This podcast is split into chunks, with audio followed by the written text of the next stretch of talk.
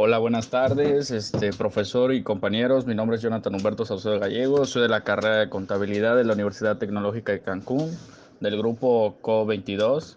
Este, a continuación les voy a presentar la breve definición del derecho mercantil o también denominado como derecho comercial, que más que nada es una rama particular del derecho privado que tiene como objetivo normalizar y acompañar las dinámicas de intercambios de bienes y servicios.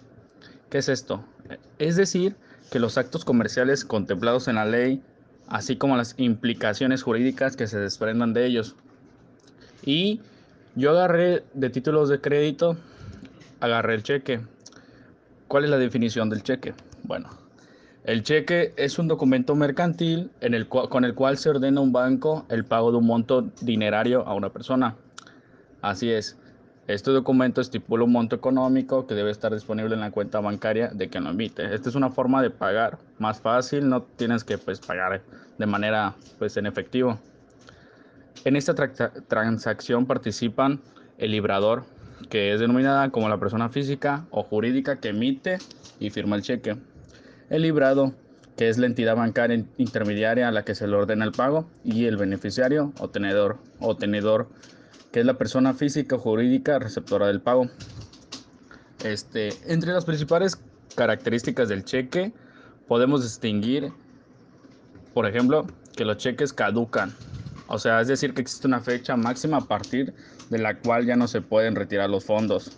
Luego de esa fecha límite, el cheque pierde validez aunque no por ello el beneficiario pierde el dinero que debe cobrar. Los cheques son pagaderos a la vista, es decir, que deben pagarse en el momento que se presenten, siempre y cuando esto se realice dentro de los plazos legales. El beneficiario del cheque puede canjearlo por dinero o depositarlo en su propia cuenta bancaria. Bueno, existen varios tipos de cheque que, según su beneficiario, el cheque al portador, este cheque no posee nombre del beneficiario, sino que su leyenda dice al portador. ¿Esto qué quiere decir? Que cualquier persona puede cobrarlo, o sea, un amigo, una persona así X de la calle, con que solamente diga para el portador, cualquier persona lo puede cobrar y ya. El cheque a la orden se especifica a quién se debe cobrar el cheque. Mediante a la leyenda a la orden de, junto con el nombre del beneficiario. Igualmente, igualmente puede ser endosado. El cheque nominativo está destinado exclusivamente al beneficiario que lo va a cobrar. O sea, sale el nombre nada más de esa persona y solamente esa lo puede pues cobrar. Bueno, las partes que integran un cheque. Primero que nada sale el nombre de la entidad bancaria que se realizará el pago. Por ejemplo, Bancomer, Santander, etcétera. La fecha de emisión, que es la fecha en que se está, se está este, haciendo el cheque. La palabra cheque en grande está escrita en el documento, el nombre del beneficiario al que se le va, se le va este, ¿cómo se llama? A dar el dinero, a intercambiar. La suma de dinero a pagar y pues el tipo de moneda, si es en dólar, en euro, en pesos mexicanos. El número de, orden impreso en el cuerpo del documento. Y por último el nombre y firma del librador, que es el que está haciendo el cheque.